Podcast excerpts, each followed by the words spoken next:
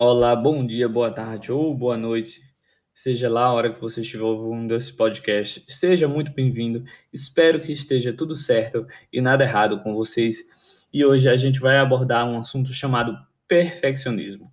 Por que perfeccionismo? Porque a gente segue a linha dos pensamentos. E sim, nós somos perfeccionistas na linha do nosso raciocínio, do nosso pensamento. E aí a gente vai falar, uh, vai iniciar contando uma história do Khalil Gibran, intitulada O Louco. E ele começa assim: No pátio de um manicômio, encontrei um jovem com rosto pálido, bonito e transtornado. Sentei-me junto a ele sobre a banqueta e lhe perguntei: Por que você está aqui? Olhou-me com um olhar atônito e me disse: É uma pergunta um pouco oportuna a tua, mas vou respondê-la. Meu pai queria fazer de mim um retrato dele mesmo, assim como meu tio. Minha mãe via em mim a imagem de seu ilustre genitor. Minha, minha irmã me apontava um marido, um marinheiro, como modelo perfeito a ser seguido. Meu irmão pensava que eu deveria ser idêntico a ele, um vitorioso atleta. E mesmo meus mestres, o doutor em filosofia, o maestro de música e o orador, eram bem convictos. Cada um queria que eu fosse o reflexo de seu vulto em um espelho. Por isso vim para cá, achei um ambiente mais sadio. sadio. Aqui pelo menos eu posso ser eu mesmo. Depois ele se virou e me disse: E você? Por que veio a este lugar? Guiado pela educação ou pelos bons conselhos? Ele respondi que sou apenas um visitante. E ele me disse: Ah, o senhor é um dos que vivem no hospício do outro lado da muralha. Bem, para isso a gente precisa entender uh, por que, que somos perfeccionistas.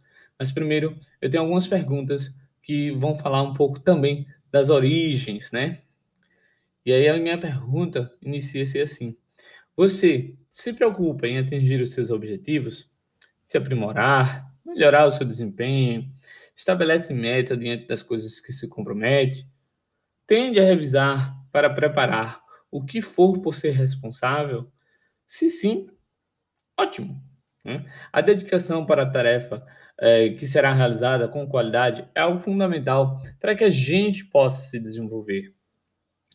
Mas quando colocamos expectativas demasiadas, né, uh, não só em relação a gente, mas às nossas tarefas, pode ser que existam alguns padrões é, pertinentes, né, alguns padrões às vezes elevados. E às vezes a gente faz isso, uh, seja por cópia, esses padrões seja por cópia, aprendizagem ou qualquer outra coisa que simplesmente não é alcançável. E aí vem um fenômeno que a gente pode chamar de perfeccionismo. O perfeccionismo ele pode ser entendido né, em três dimensões. O auto-orientado, que significa é, tendência em estabelecer é, para si padrões irrealistas ou quase impossíveis de serem atingidos, onde isso acontece de gerar uma autocrítica muito severa, né? O perfeccionismo orientado para os outros, que são os padrões de exigência, julgando às vezes rigorosamente, às vezes não, boa parte das vezes, rigorosamente pelos atos ou por quem são, e estes não conseguem delegar tarefas, né? Essas, essas pessoas que são perfeccionismos orientados para os outros não conseguem delegar tarefas por medo de ter um desempenho diferente do que se espera. O perfeccionismo socialmente prescrito. A crença de que os outros esperam o melhor da gente. As origens de um perfeccionismo, ele tem fatores genéticos e cognitivos, que são os, os, as, os, os pensamentos, né? Existem é, algumas influências que são os modelos parentais, onde eles parecem ter grandes influências no desenvolvimento desse perfeccionismo. E aqui a, a gente fala né, de alguns esquemas que depois eu vou apresentar para vocês, que eles são chamados de padrões inflexíveis, e aí vocês vai, vão começar a entender, supervigilância e inibição, e uma postura punitiva de repente. Pais rígidos, com baixa tolerância ao erro, evitam a crítica para que tudo saia perfeito. Pais com padrões elevados de exigência tendem a ser copiados. E aí ocorre o que? Uma internalização desses padrões. Enfim, se tornando uma busca pela perfeição. Existem outros, outros fatores que parecem ter uh, algum, algum impacto sobre o perfeccionismo. Né? Fatores como uh, alguns fatores interrelacionais, como por exemplo, abuso emocional sofrido na infância, fofocas, exclusão de atividades, bullying, enfim. Tudo isso são formas de abusos emocionais.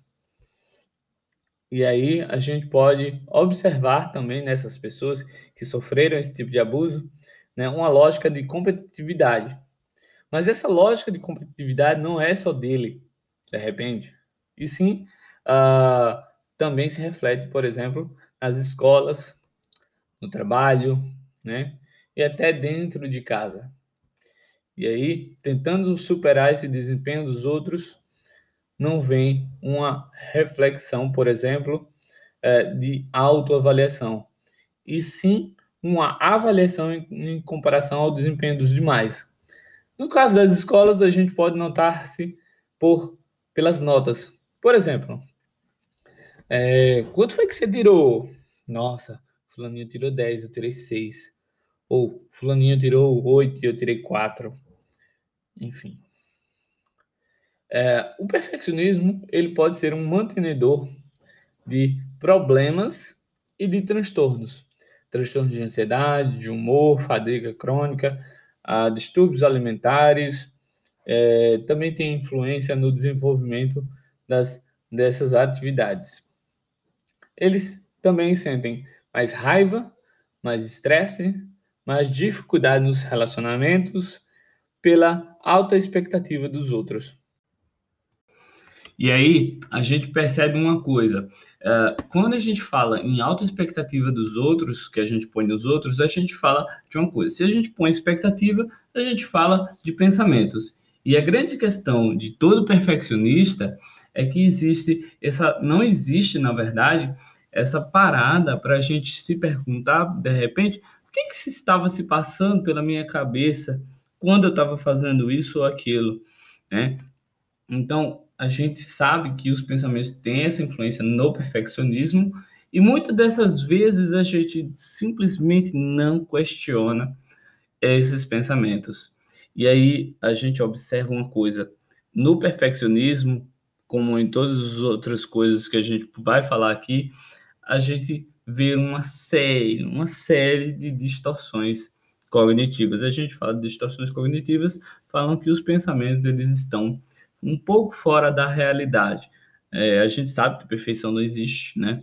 Embora eu também seja um perfeccionista, a gente sabe que isso não existe e a gente acaba, de repente, tendo outras, outros problemas com ah, o perfeccionismo. Certo? E aí, para a gente falar dessas distorções, a gente pode falar de algumas, né?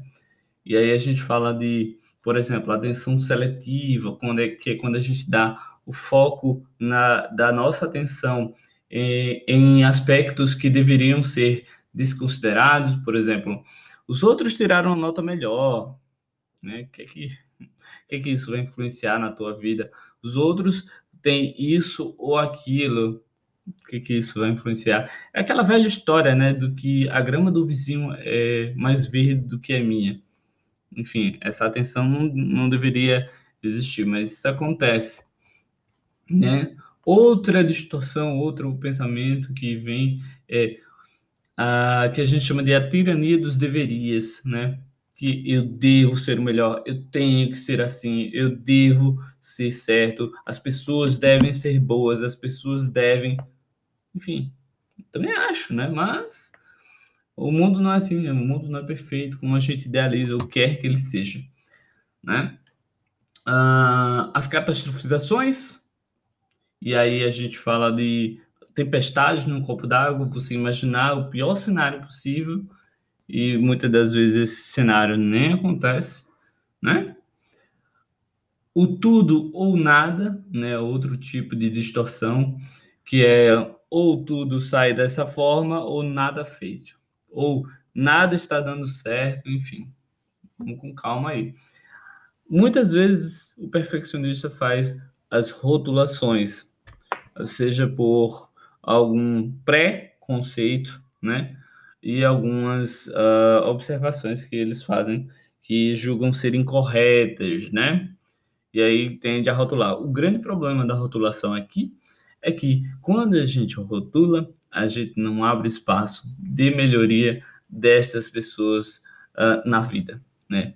E a gente tem que tomar cuidado nessas rotulações é, nas primeiras infâncias, né? Nas primeiras, uh, nas primeiras idades, né? Para a gente não tomar, não fazer essa rotulação e a criança perceber e infelizmente incorporar isso, certo?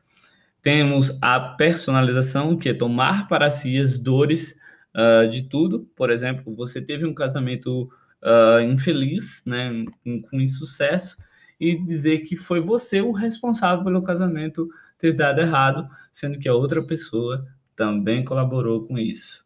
A grande questão dessa personalização é que uh, quando a gente faz essa personalização, a gente gera eh, em nós mesmos uma autocrítica negativa muito forte e a gente tem que tomar cuidado com isso.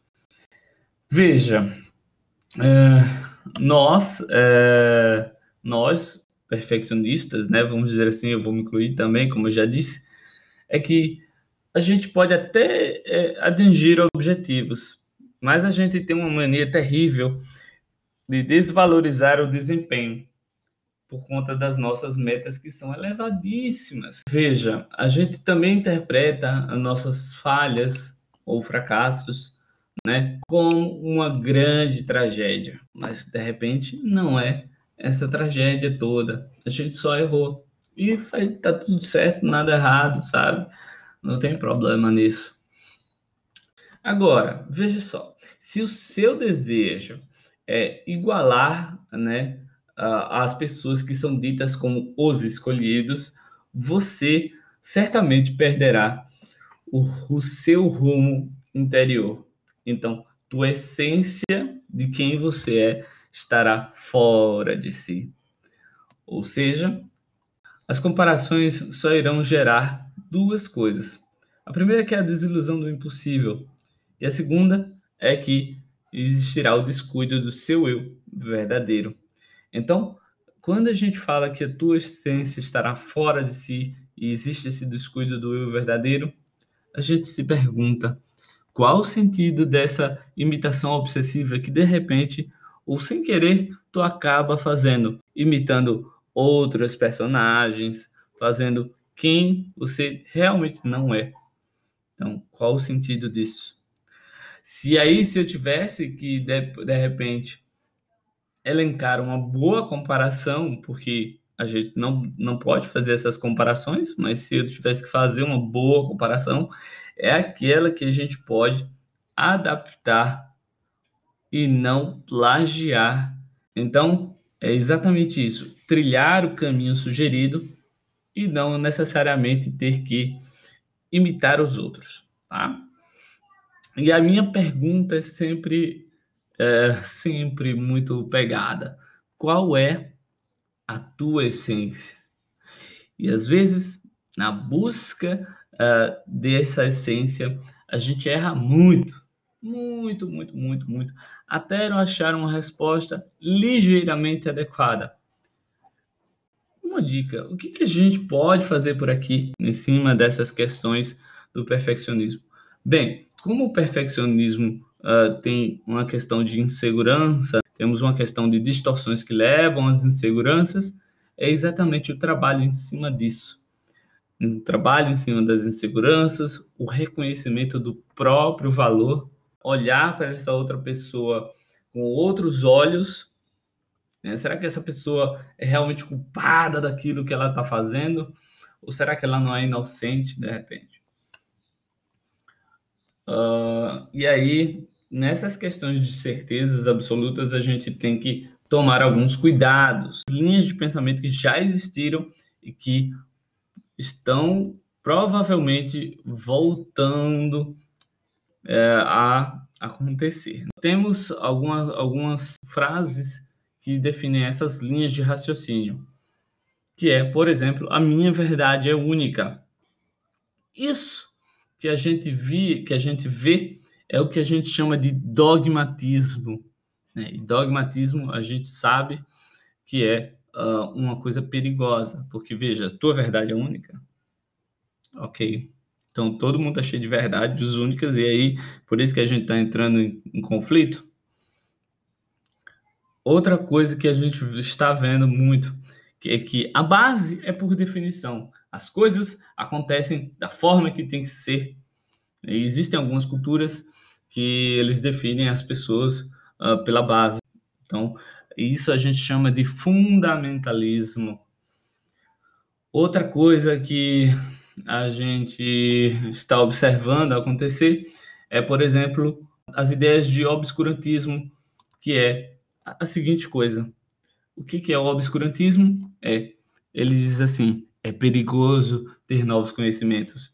E infelizmente este tipo de pensamento é, a gente volta é, ligeiramente a uma certa idade média mental. A gente volta lá na nossa mente, lá para a idade média, que é perigoso ter novos conhecimentos. Nossa, a gente não chegaria em 2020, então, sem novos conhecimentos, né? E aí a gente observa bem essas linhas de raciocínio, tá? No seu dia a dia, na, na tua mente, para que a gente possa se perguntar: será que realmente isso está correto? Né? Veja, existem algumas frases e aí uma ideia única põe o nosso alerta no vermelho. Veja essa questão de base, de dogmatismo, de fundamentalismo, de obscurantismo, que as verdades são únicas, que a base é por definição e que é perigoso ter novos conhecimentos, uh, põe o nosso alerta no vermelho. Veja o quanto é forte essa rigidez mental, essa constrição cognitiva é, em termos mais psicológicos, né? Vamos dizer assim. Então, certamente nada mais é perigoso do que uma ideia única. Fique atento. Uma das coisas que podem acontecer no perfeccionismo é o seguinte: se você tem dúvidas que de repente são retardatárias, né, a, gente, a gente geralmente tem esse temor e insegurança. Veja, medo de errar e que as certezas geram tolerância zero. Tá? Veja, tem uma outra ideia né, de que eu, eu realmente fico bem, bem incomodado quando, quando eu vejo esse tipo de coisa na internet, que é não mude de opinião, porque você precisa ter é, coerência naquilo que você faz. E veja, eu entendo que você tem que ter coerência, mas não mudar de opinião, ora, né? Você pode, você está evoluindo constantemente. Estamos aqui evoluindo constantemente. Podemos questionar as, as nossas opiniões e, e, resolver de repente uma dissonância cognitiva, porque a gente pode estar errado. Tá certo? É, a questão de devemos tomar partido Poxa, né? Hoje a gente vê um movimento de discussões pela internet porque cada um está tomando partido de uma coisa e que, enfim, isso acaba é, não havendo às vezes uma abertura para discussão. E a gente precisa ter essa abertura. Nunca diga não sei. Tudo isso é, gera uma, o que a gente chama de inflexibilidade psicológica tenho que ter controle. Veja, uma frase que, que eu falo dessa questão da inflexibilidade é que algumas pessoas sentem a chuva e outras pessoas só se molham. Tenho que ter controle, preocupações produtivas e improdutivas, preocupações, previsões de futuro, as ideias de que tenho que me dar bem com todos. Uh! Cansa, né? Chegamos numa coisa realmente preocupante aqui. É que a vida perfeita é afastar-se da tristeza. Que ideia mais, mais cafona, né? Na verdade, a verdade é essa, minha opinião. Porque a vida tem tristeza e ela é perfeita com ela. Senão você fica um eterno idiota. Quando existe essa questão uh, também de que a gente precisa ter controle das coisas e aí a gente uh, se autocontrola bastante, a gente acaba fazendo uma coisa que a gente chama de inibição.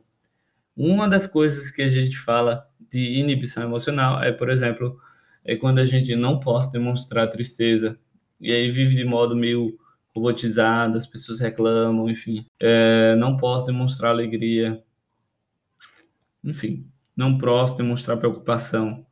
Oh, meu Deus.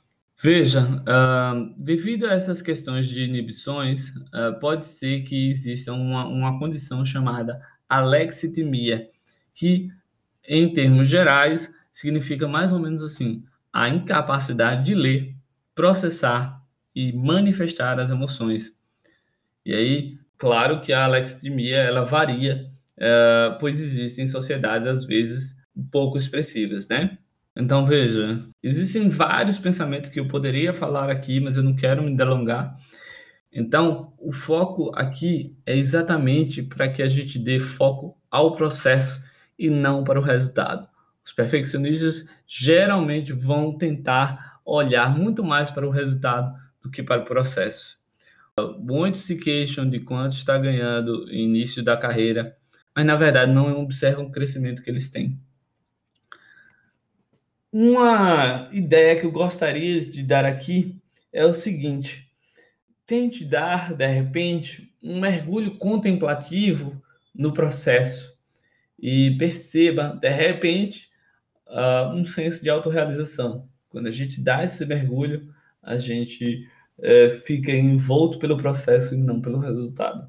Veja, existem, existem questões como culpa, né? A culpa a gente pode falar depois sobre ela nessa questão do perfeccionismo. Uma mensagem que eu gostaria de dar é uma coisa que eu sempre digo que é nunca se esqueça das estrelas, certo? Nunca se esqueça das estrelas. Um dia você vai entender. Dicas: cuide da sua cidadela interior. É um conceito antigo que diz assim: nenhum grande homem alcançou a grandeza pela imitação. Cuide do seu autoconhecimento, tenha o entendimento da sua própria história e tenha entendimento dessas, dessas coisas que acontecem contigo, dessa psicoeducação, tá? Identifique sempre questione sempre esses pensamentos que estão distorcidos. Uh, Abra-se a novas experiências para construir novos comportamentos. Pratique sempre aceitação e autocompaixão. A gente até pode paralisar de repente, mas é preciso muita calma né? e lembrar que as coisas não se alcançam de um dia para o outro. Frase que eu adoro é: a liberdade não vale a pena se não tivermos o direito de errar. Essa frase é do Gandhi. Tem outra frase que eu deixo na, na, na minha porta, que é: tenha coragem para errar. Afinal, se a gente não tiver essa coragem, a gente vai viver, de repente, procrastinando. Certo? Então é isso, meus queridos e queridas. Espero que estejam tudo certo e nada errado contigo. E qualquer coisa, estou aqui, estou disponível no arroba psicologicamente lá no Instagram. Só falar comigo pelo direct e tudo certo, nada errado. Um forte abraço. Fui!